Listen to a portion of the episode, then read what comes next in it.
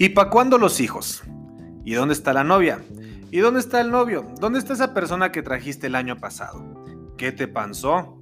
¿Estás más cachetón, más cachetona? ¿En qué trabajas y cuánto ganas? Son preguntas típicas que nos hacen en las cenas navideñas. ¿Por qué? Bueno, ahorita lo vamos a ver. Pero son incómodas, admitamos que son incómodas. Siempre aparece esa tía súper católica que se te acerca y te dice, ¿y dónde está el novio? ¿Y dónde está la novia? Y mira qué te pasó, está más, más repuestito. Preguntas muy incómodas. ¿Qué hacemos ante esas preguntas? Bueno, eso es a lo que le llamamos eh, los psicólogos asertividad. Y hoy justamente en este capítulo hablaremos de qué es la asertividad, cuáles son las mejores formas de abordar estas preguntas incómodas en otros contextos, pero ahorita que ya estamos a una semana de que sea Navidad, pues queremos abordar el tema para que tú que nos escuchas puedas llevarte una idea y puedas contestarle a esa tía católica que le gusta Piolín y te da los buenos días con una imagen de Chayán. Yo sé que tú estás pensando en alguien, eh, que sepas cómo responderle a esa tía. Bienvenidos y bienvenidas a Soma el Podcast, un espacio donde hablaremos de temas de salud mental desde la experiencia personal, la experiencia clínica y la teoría. Yo soy Miguel Cisneros y el día de hoy me acompañan dos Sofías y las voy a dejar que se presente cada una, puede ser un poco confuso, pero solo al principio. Primero, este, me gustaría que se presentara Sofía Mendoza. Gracias, Miguel. Y pues yo ya es la tercera vez que estoy en, el podcast. Yo soy psicóloga de aquí de Soma, ya llevo cinco meses aquí, muy feliz la verdad. Y pues sí, es eso, este, gracias por estar aquí. Y, pues es que sí, ya, bueno, no sé si me conozcan, no sé si escuchan los, los podcasts de antes, pero pues ya es mi tercer podcast aquí, soy psicóloga y pues... Sofi. Este, yo soy Sofi Huerta, tengo poquito de entrar aquí a Soma. Eh, yo soy la nutrióloga de aquí. Pues la verdad yo no sé mucho del tema, pero aquí vengo para hacer preguntas para que me expliquen bien todo este proceso. Entonces vamos viendo a qué nos lleva esto. Va.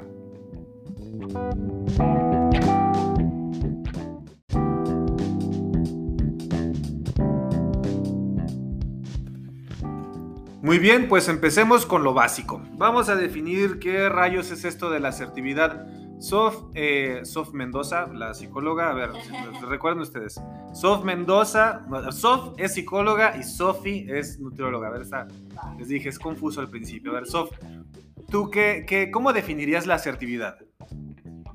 Eh, pues para mí la asertividad es la manera de responder ante una situación incómoda de una manera adecuada es encontrar el balance entre poner un límite en un momento indicado de una forma directa y apropiada, pero sin devaluar tus sentimientos y sin irte al otro límite de ser una persona hostil. Para mí eso es como la asertividad, de poder poner tu límite, pero de una manera no tan pasiva y tampoco tan agresiva. Va, eh, muy, muy pro tu, tu definición, Sof. Bien. Eh, yo complementando esto, me parece como que en el mismo sentido, pero a lo mejor con otras palabras. Yo entiendo la asertividad como, eh, le digo a mis pacientes a veces como el arte de decir no. Es la forma en que tú puedes aprender a decir no, que parece bien sencillo, pero la verdad tiene como sus complicaciones porque justo esto, como dice Sof, eh, hay que buscar como digamos el punto medio o el balance entre no caer en lo explosivo o en lo pasivo. Ahorita lo estaremos revisando, pero hay que tomar en cuenta que en la asertividad, digamos, es la parte ideal. Pero cada uno con su propia historia, sus propias heridas emocionales, su propio contexto o la situación, eh, va a caer un poco más hacia el extremo de la explosión o la pasividad. No podemos ser tan ingenuos como para pensar de que, ah, si después de un proceso terapéutico siempre voy a ser asertivo. Eso no puede ser así. Va a haber momentos donde se nos va a salir como, digamos, lo más profundo de nosotros, eh, relacionado a nuestra personalidad, a toda nuestra historia de vida, y vamos a hacer lo que más comúnmente hemos hecho. Si toda la vida hemos tendido más a ser pasivos, en varias situaciones se nos va a salir en automático ser pasivos. Si toda la vida hemos sido unas personas explosivas, en algún momento se nos va a salir lo explosivo. No pasa nada. Hay que conocerse e identificar hacia qué extremo tiendes más y buscar el punto medio. Sofi, Sofi, nutrióloga, este, ¿tú qué opinas? ¿Qué, qué, qué te suena esto de la asertividad ahorita aquí con lo que platicábamos antes de, de, de, grabar, lo que has visto, lo que has visto en tu vida? Este, ¿qué, es, ¿Qué es esto para ti, Sofi? Pues mira, por lo que escuché ahorita de los dos, mi punto de vista es como, o sea, como mi definición ahorita es cómo reaccionas, qué tan bien o qué tan mal, entre comillas, reaccionas ante una situación. Pero ahí te escuchaba hablar sobre cómo, cómo reaccionas pasivamente, algo así, o explosivamente. Ajá. ¿A qué te refieres con esto? O sea, ¿cómo sería una reacción pasiva o explosiva? Una reacción pasiva eh, puede ser como evadir, ¿no? Este, por ejemplo, a ver, te hacen este, una pregunta incómoda, ¿no? La tía. Sí. Este, te pregunta por, no sé, ¿qué se te ocurre? la pareja. La pareja, o sea, la tía católica te pregunta sobre tu pareja. Sí. Eso es una forma, digamos, de invalidarte o de traspasar tus límites. Ahorita lo revisamos un poquito más a fondo. Una forma pasiva, yo creo, no sé tú qué opines, eh, Sof, pero eh, sería lo mejor evadiendo la pregunta, como tratando de darle la vuelta, decirle, ah, qué chistosa tía, siempre haces la misma pregunta, o este, oh, mira, ya que probaste el pavo, está bien rico, ¿verdad? Este, vamos. Ajá. Cambiar el tema. Ah, tema, sí, justo, evadir es la parte como mu- mucho más este, el tema pasivo. A lo mejor más el extremo es como incluso hacerte el sordo, es como de, ah, no, pues no, no, no escuché, perdón, ¿qué dijiste? Ah, sí, ah, no, qué chistoso, ¿no? Y ya, sigues tu camino. Pero esa es como la forma pasiva. Sí, sí, sí, yo creo que igual como esta parte o regresar la pregunta también, ¿no? Ándale, sí. regresar la pregunta. o ¿Y tú qué piensas? ¿Y tú qué opinas? ¿Qué es un novio? A ver, tía, define un novio. Eh, ¿Qué defines por relación? eh? ¿Y Ya tú sé. cómo te sientes? ¿Y, y tú cómo te sientes con eso? O, tía, es que tengo un casi algo, ¿también cuenta? No, no es cierto. Tengo un match. Eso Tengo un match en. Tinder, ¿sabes qué es eso, tía?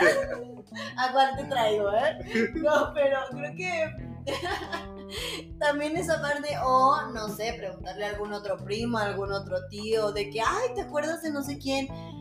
No sé, es que si me pongo en esa situación, creo que sería como el cambiar el tema. Sí, es cambiar verdad. el tema, evadir, este, irnos por otro lado, o la risita, jijiji, jajaja, de que, ay, este, ay, graciosa. Te agarras el pelo, ¿no? Así como para la oreja y. Ah, sí, mira. Ajá, sí.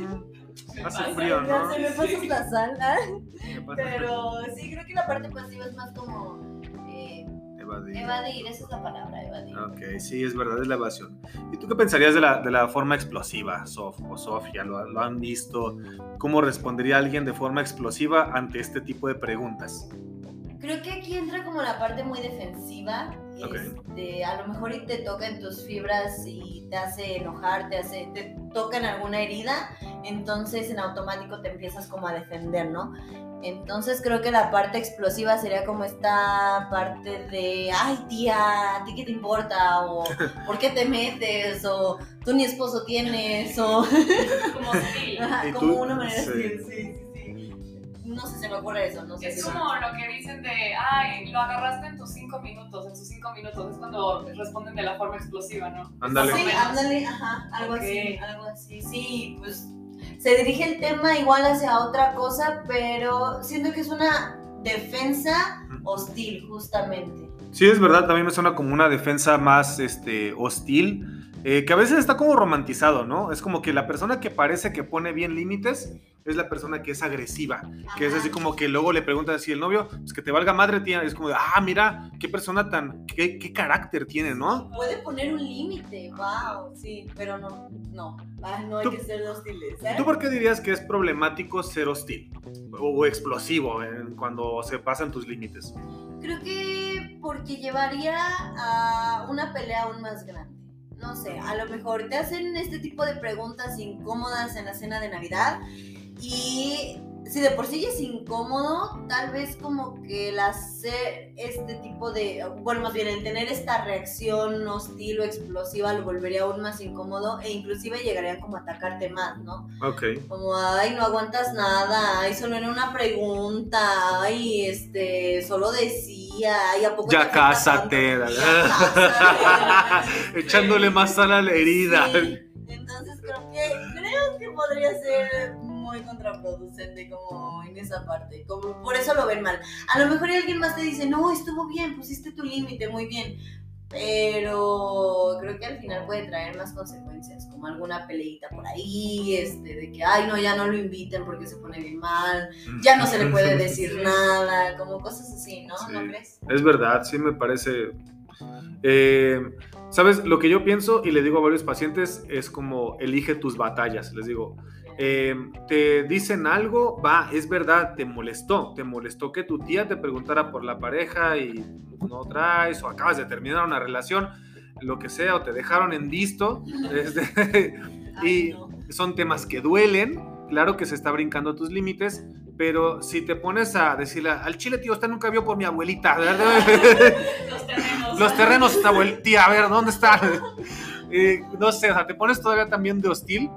Creo que de forma innecesaria, gratis y excesiva te ganas este, problemas y tensión en la cena navideña que como ya decías, ya de por sí es es incómoda la pregunta, la situación, y es como de que neta, o sea, te vas a ganar problemas gratis, este, enojo gratis, tensión gratis, ya no te vas a ver rica la comida, vas a estar a la defensiva, puede ser como muy desgastante. Por eso luego les digo, elige tus batallas. Mira, si te molesto, pero realmente vale la pena desplegar toda tu ira y tu hostilidad y toda la frustración que tienes en la semana porque te fue mal este, con esta persona o en el trabajo o lo que sea. Pues tal vez no, mira. Ok, pero la otra respuesta es darle el avión, tal vez no tanto. ¿Cuáles, ¿Cuáles serían los problemas para ustedes de dar el avión? Así la tía pregunta y ustedes se ríen o este... no era pedrada. Es que sí, o sea, ahorita estábamos, antes de, de, iniciar el podcast, estábamos hablando como precisamente de esto y me preguntaron que, que cómo me ha tocado a mí vivir esta experiencia. Y yo les contaba a Sofía Miguel que muchas veces a mí me dicen siempre de que, ay, y el novio, Ajá. y la pareja, y que sabe que y como que yo siempre reacciono de forma de, ay, qué curioso, qué risa, jiji, jajaja. Pero por lo mismo de que no quiero hacer el ambiente incómodo luego. ¿sabes? Sí, sí.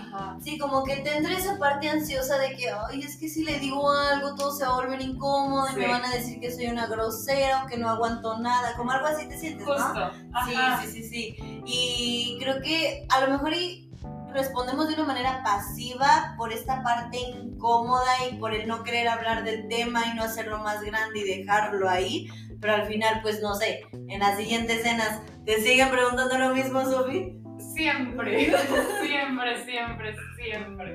Entonces, pues ahí es como esa parte, ¿no? El que no queremos hacerlo incómodo, pero el problema sigue. El límite no está como bien establecido.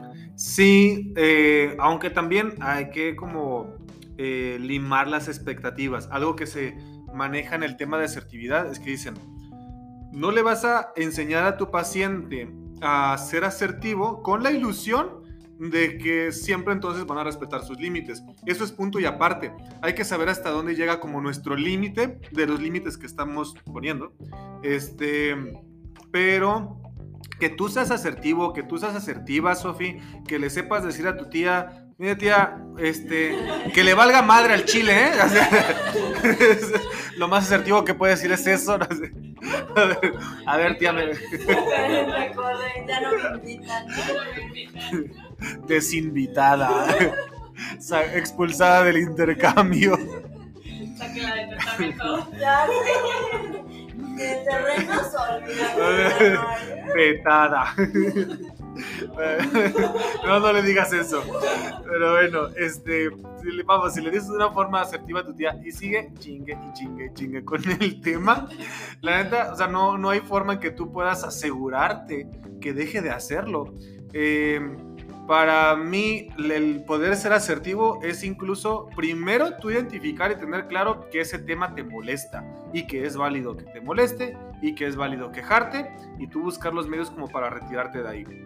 En muchas ocasiones podemos obtener como una respuesta favorable de las personas y pues que se acoplen como a nuestras necesidades. Incluso muchas veces puede decir como una persona, ah, no sabía que eso te molestaba. Perdón, Sofi, no sabía que te molestaba, que te preguntaba por la pareja. Yo pensé que te hacía un favor, ¿no? Yo pensé, ajá, neta. yo pensé que te estaba haciendo feliz, ¿no? Que era un, chascarrillo, este, o que no te importaba, o como veía que te reías, pensaba que te daba gracia, entonces por eso te lo decía pero a lo mejor ya diciéndolo puede que la otra persona se acople o puede que no. Y si es así, que tú tengas como la seguridad, certeza de decir, a mí este tema me molesta, ya no lo quiero escuchar, pues mejor me mantengo alejada de mi tía o, no sé, ya sería como otra cosa ver, ver, qué hacer. Obviamente la respuesta es como muy propia de cada situación, pero eso es algo como primordial de la asertividad. Ahora, volviendo un poquito al tema de qué puede pasar cuando somos pasivos, y en complemento a lo anterior que decía, es que creo que al ser pasivo llegas a ser permisivo. Entonces dejas que te digan, que te señalen, que te pregunten sobre tus ingresos, que te pregunten sobre tu imagen, que te pregunten sobre las parejas y un largo etcétera. Entonces, como no eres claro o clara con el tema de este tema me molesta y por favor no lo digas, las personas lo van a seguir haciendo. Y perdón, pero a muchos pacientes luego también les digo, la gente culera existe, sorry, o sea, que tú seas asertivo, que tú trabajes en ti, no quiere decir que la gente culera se vaya a arreglar automáticamente, porque tú no la traes.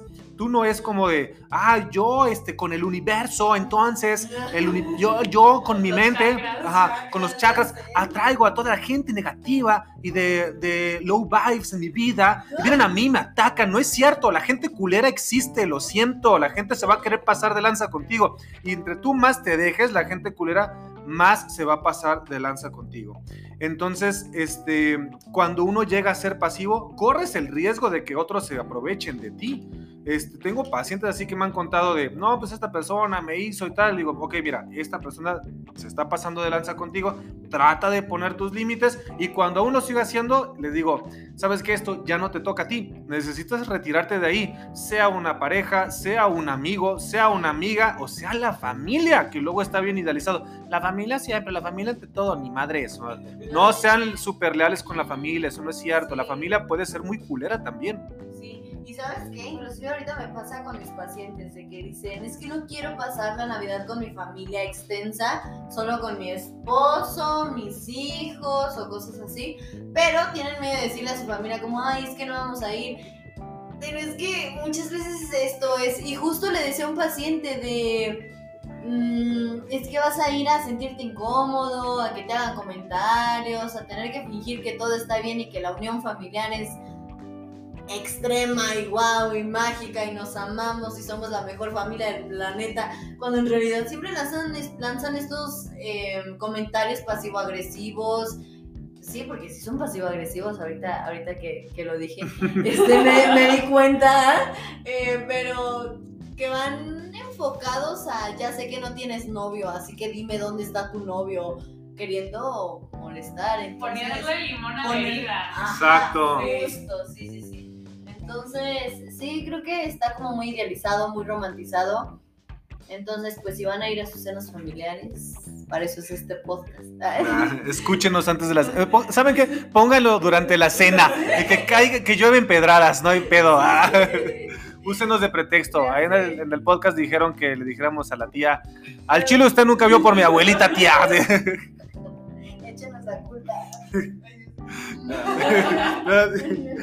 Este, iba a comentar otra cosa eh, relacionado a esto, que es como si el tema de conocer tus necesidades, algo que he visto muy común eh, y básico, necesario para trabajar la asertividad con mis pacientes, es conoce tus necesidades. Eh, porque alguien, por ejemplo, podría decir, ¿sabes qué? va, me hago creer, me autoengaño, que no me importa la imagen que eso está este, sobrevalorado en mi familia y a mí, a mí en realidad no me importa. Pero cada vez que me comentan, oye, este, como que estás más cachetón, ¿no? Oye, como que estás más repuestito. Oye, como que te vas a comer otro plato. Oye, como también vas a agarrar postre. No manchas, ¿dónde quedó la, la, la ensalada esa? ¿Cómo se llama? La de, la de manzana. La de manzana. ¿Dónde quedó la ensalada de manzana? Así, este, cada vez que me comentan eso, me duele ese es válido que digas, ok, va, sí me importa mi cuerpo, sí me importa mi imagen, güey, ¿qué tiene? O sea, si es un tema que me preocupa, no me hace más, no me hace menos, es un tema que a mí personalmente me preocupa. Entonces, si eres honesto contigo y congruente contigo, decir, estos temas me molestan, esta es mi necesidad, a lo mejor el tema de la imagen me molesta más que el de la pareja o viceversa, cuando alguien se sobrepase mis límites o me ofenda, si yo conozco mis necesidades, mis gustos y me conozco a mí, voy a decir, pues sí, eso a mí me molesta. Tal vez para ti, tío, tía, te parece una exageración que yo me moleste si me dices, te vas a servir otra plata, no manches, jajaja. Este, pero para mí es importante y hazle como quieras, porque pues no pasa nada, o sea, solamente es una cosa que es importante para mí que no es para ti. Lo mismo en el tema de las parejas, no sé, a lo mejor Sofi, tu tía le da igual el tema y nada más le parece como una, una pregunta rompehielo, como de cómo ves el clima, pero, pero para ti te duele, ¿no? Sí, justamente.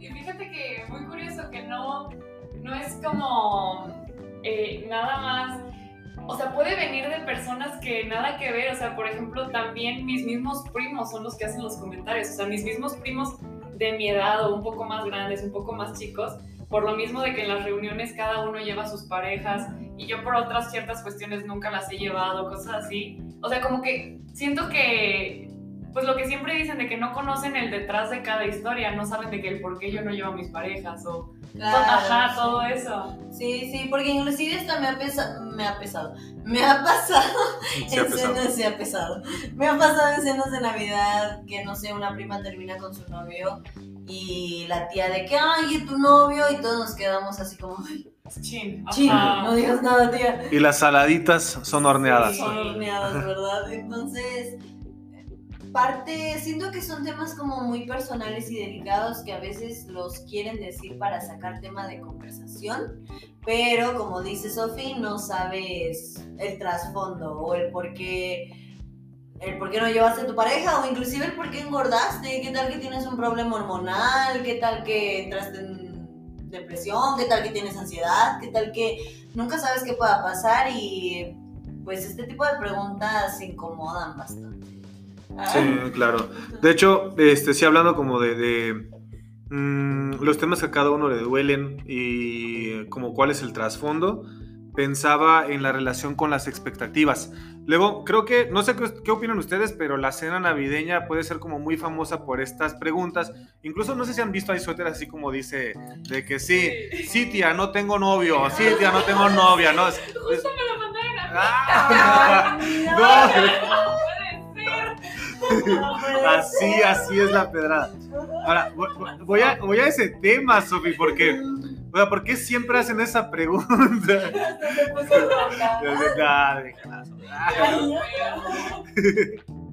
Sí, yo lo he visto, lo he visto.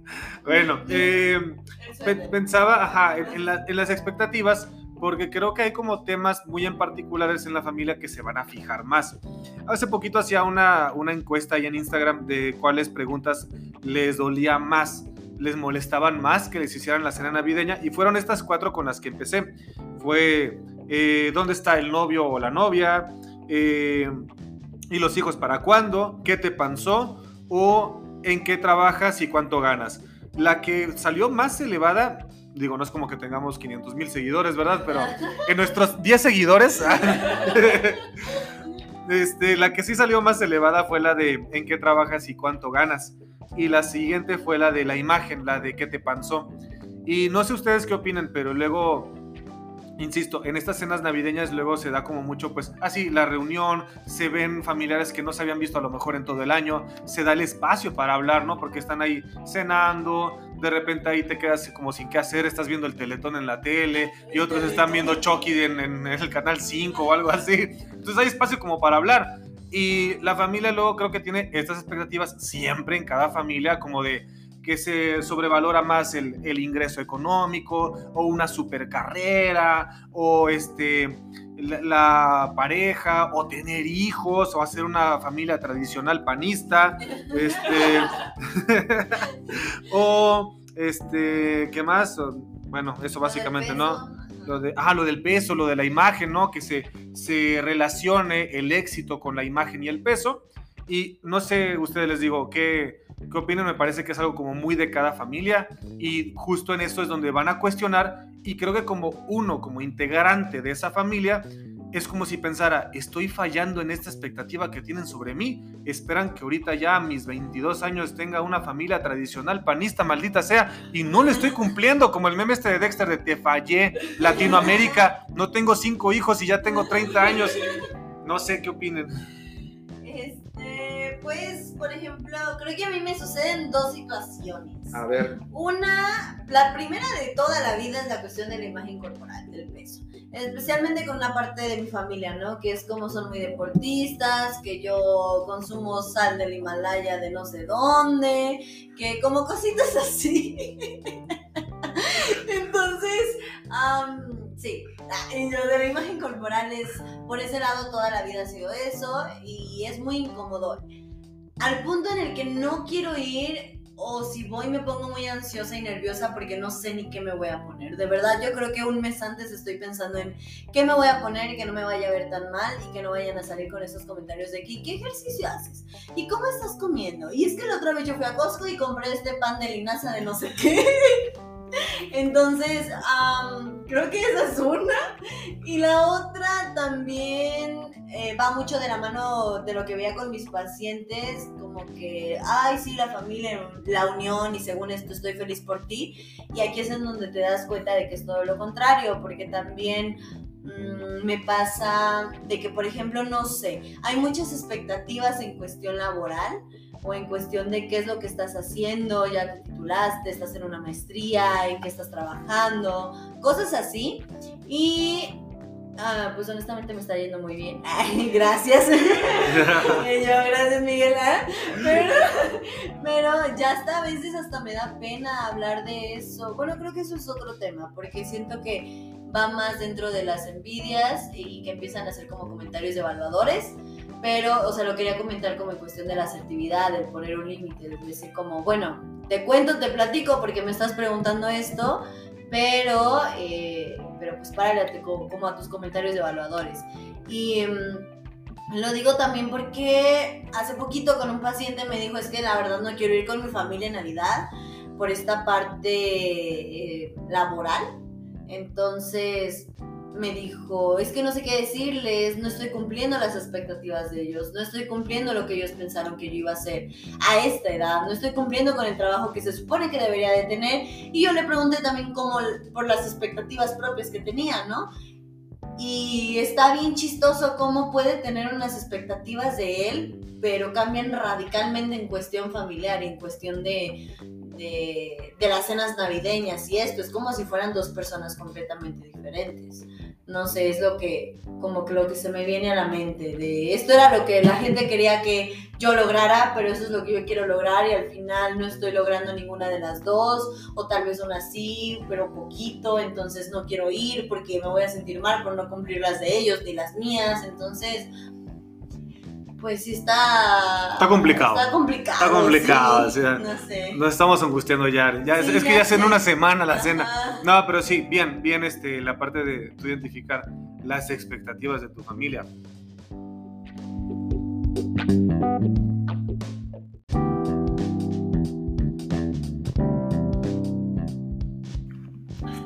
Y bueno, entonces la, la pregunta de oro, la pregunta necesaria.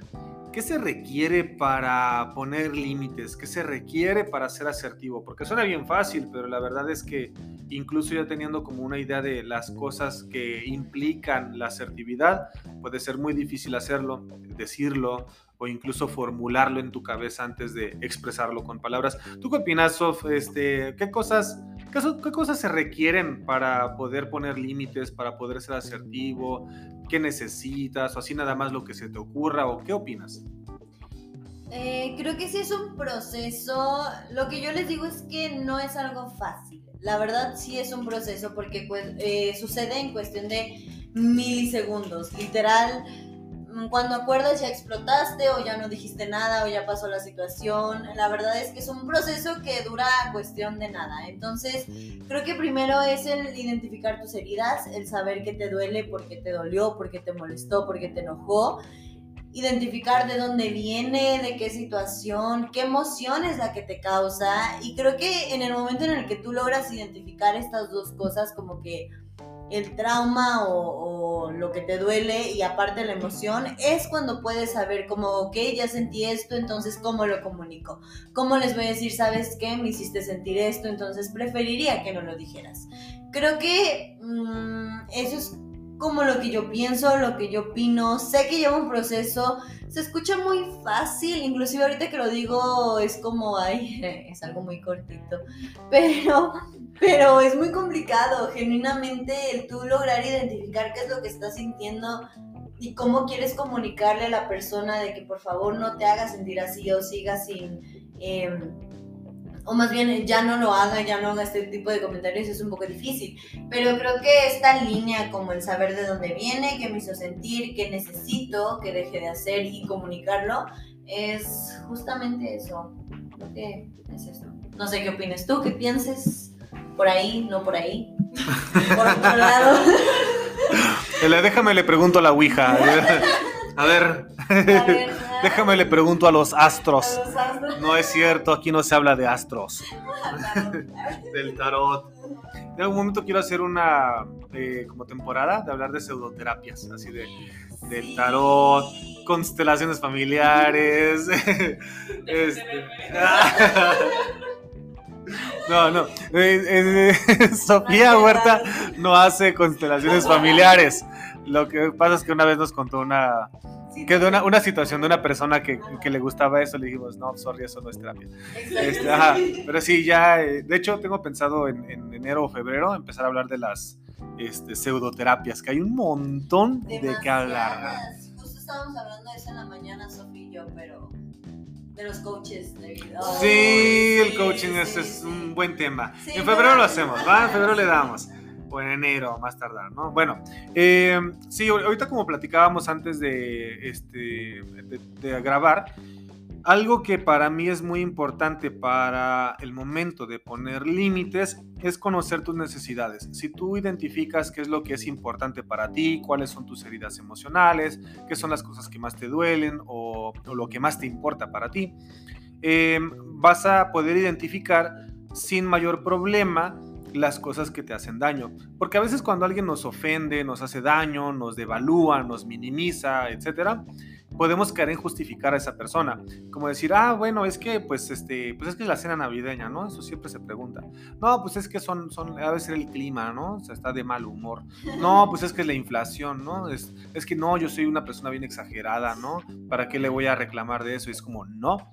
Eh, si tú conoces tus necesidades y tus dolores, eh, vas a saber de que aunque te lo pregunte alguien, digamos, entre comillas, de la buena manera o en cualquier otro contexto, te puede doler y es válido que te duela y digas, no quiero que toques esa área de mi vida.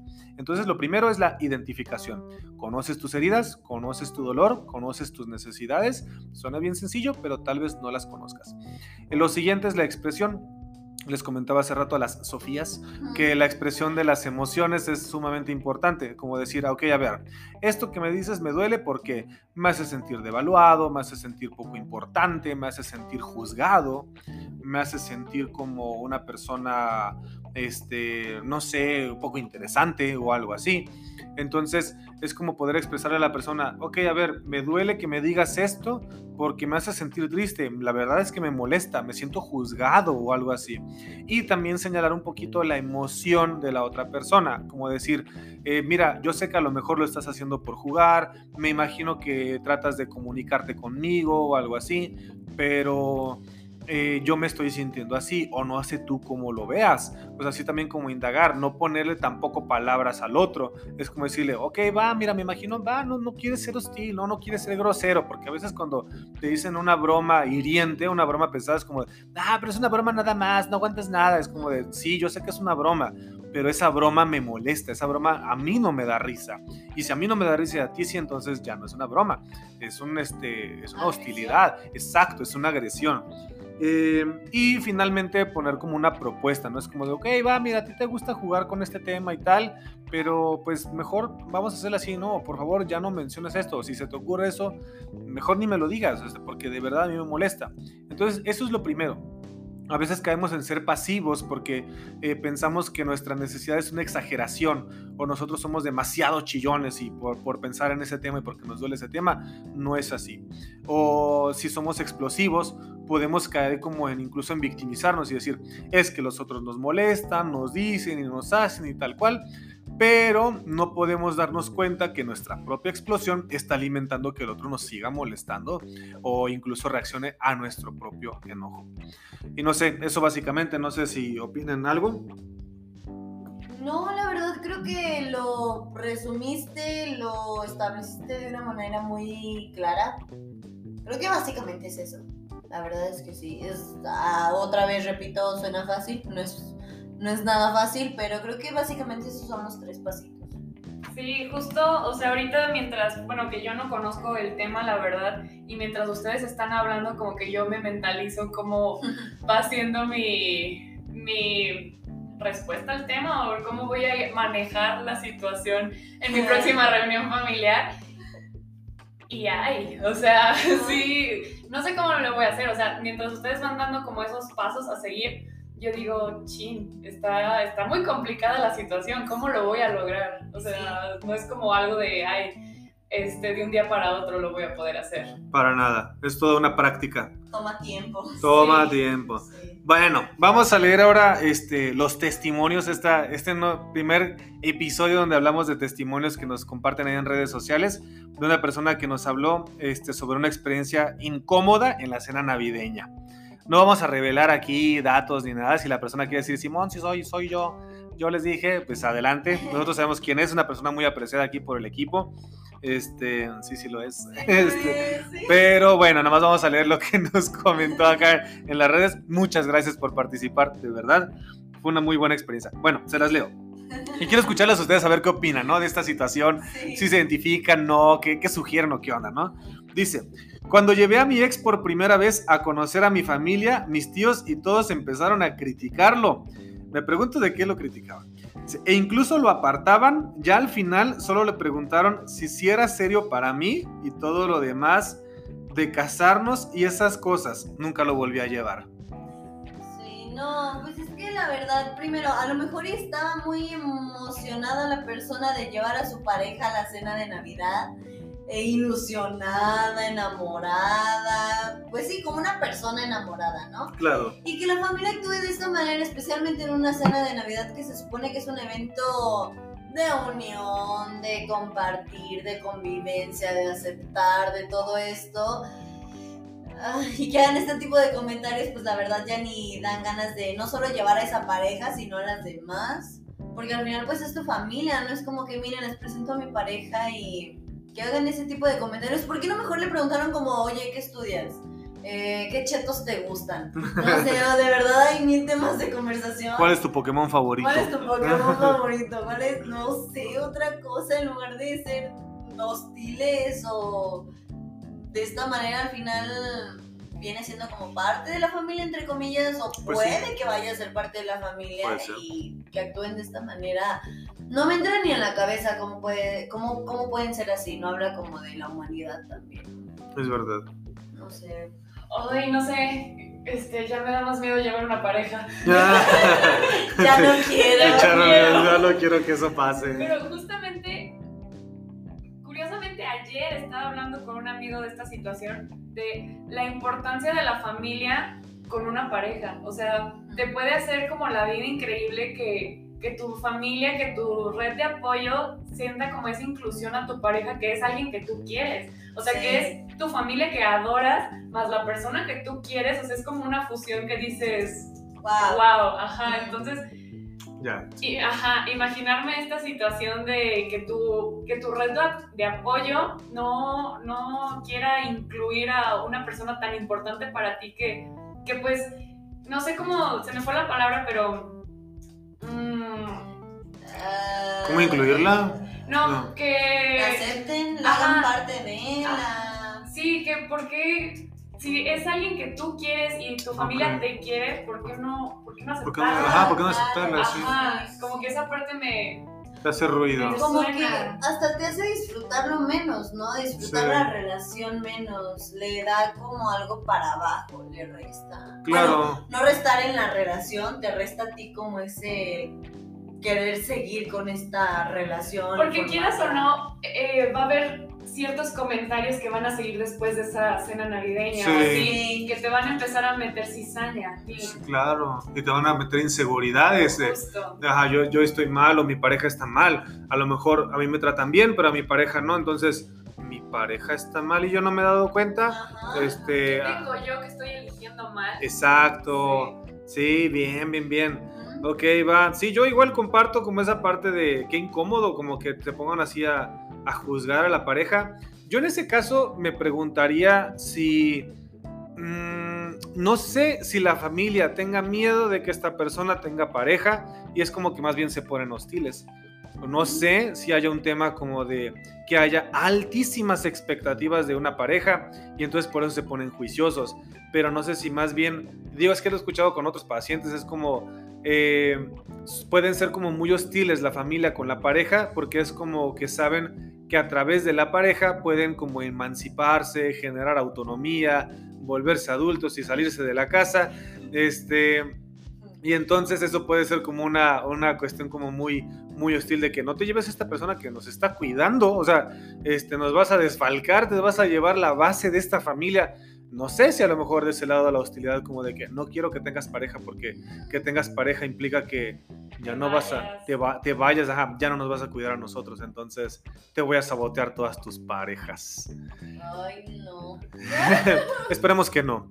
Persona random que nos escribe por Instagram. No, no eres persona random, eres muy bienvenida aquí.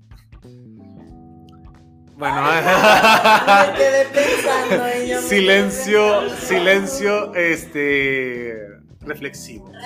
Bueno, vamos a dejarla aquí, chavas, este, porque ya las veo nomás viendo el reloj, ya sé que ya pasó mucho tiempo, sorry. Ay, no. Ya Ay, tenemos que irnos, este, grabamos la siguiente, no es cierto, la siguiente semana ya es Navidad, que escuchen esto en su cena navideña, por sí, favor. por favor. Este, no, no nos vemos la siguiente semana. ¿En Eh, dos? ¿En tres? en tres la que sigue es Año semanas. Nuevo. Sí, yo creo que yo voy a grabar algunos capítulos como de forma individual, o si quieren grabamos por Zoom, si gustan, O si el no, viernes. el viernes. Sí, es verdad, o el día que venimos a lo de los expedientes y todo lo demás. Pues de checar. Bueno, Bueno. ay, ay, ay, ay, o sea, ya estamos aquí planeando, improvisando. Pero bueno, aquí le vamos a dejar. Este, les recuerdo que tenemos eh, atención psicológica y nutricional vía online y presencial. Nada más basta con que se pongan este, en contacto con nosotros a través de nuestras redes. En Instagram estamos como Centrosoma SLP, en TikTok como Centrosoma, Facebook como Centrosoma. Y bueno, ahí están también todos nuestros contactos, nuestros números. Pueden escribirnos por ahí, pueden mandarnos un inbox y este, de cualquier duda o si quieren dejar testimonios para el siguiente capítulo, con mucho gusto los leeremos. Eh, bueno, a mí en lo personal me pueden encontrar en Instagram como Miguel Cisneros C y no sé si ustedes gustan dejar como sus, sus datos o son anónimas, ¿no? Estas personas creo que no quieren, son pertenecientes de Anonymous, creo que no quieren que sepa nada de ellas. Yo, yo soy un poquito anónima, pero por favor sigan a Sofía en, en su Instagram. Sí, es arroba nutrióloga.sofía.huerta. Y Sofía Mendoza tiene un, este, un Instagram de, de duelo, yo lo sé, pero no lo Ah, quiere sí, compartir sí, sí. aquí. Ajá. No me acordaba, lo siento. Está en Instagram como Dolu contigo. La verdad es que, bueno, me gusta mucho el contenido que subo ahí. Entonces, especialmente en estas fechas navideñas, vayan a ver el, ver el contenido que voy a estar subiendo junto con unas amiguitas. Así que sí, Dolu contigo en Instagram. Bien, sigan a Dolu contigo, está padre el contenido. Y pues acá nos vemos en la siguiente semana, tal vez. Tal vez, tal vez o no, es un misterio, ustedes descubranlo. Lo descubrirán, lo veremos. Adiós. Bye. Bye.